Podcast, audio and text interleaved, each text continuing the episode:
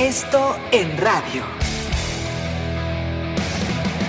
Esto, el diario de los deportistas.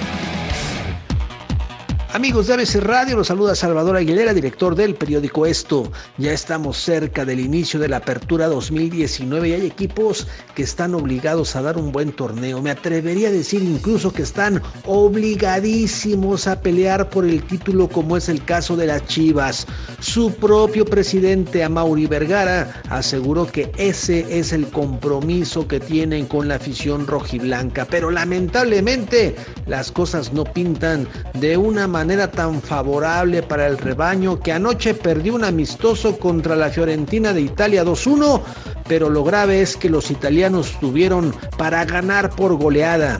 El asunto parece grave porque Chivas necesita apuntarle a todo en el próximo torneo y en la cancha se ve un equipo muy limitado en todo aspecto y hay jugadores que no terminan por entender la responsabilidad que tienen. Lo que hizo Alan Pulido no tiene nombre. Me extraña que el jefe Boy no le haya corregido ya el estilo para cobrar penaltis. Ese saltito que hace antes de golpear el balón no lo puede hacer siempre y menos cuando puede significar un buen resultado para su equipo. Oribe Peralta fue titular y se desesperaba porque no hay un estilo de juego claro. El asunto luce muy complicado porque antes de debutar contra el Santos en Torreón, el rebaño debe enfrentar al Benfica en otro juego molero como el de anoche. Síganme en Twitter como Aguilera Esto. Hasta la próxima.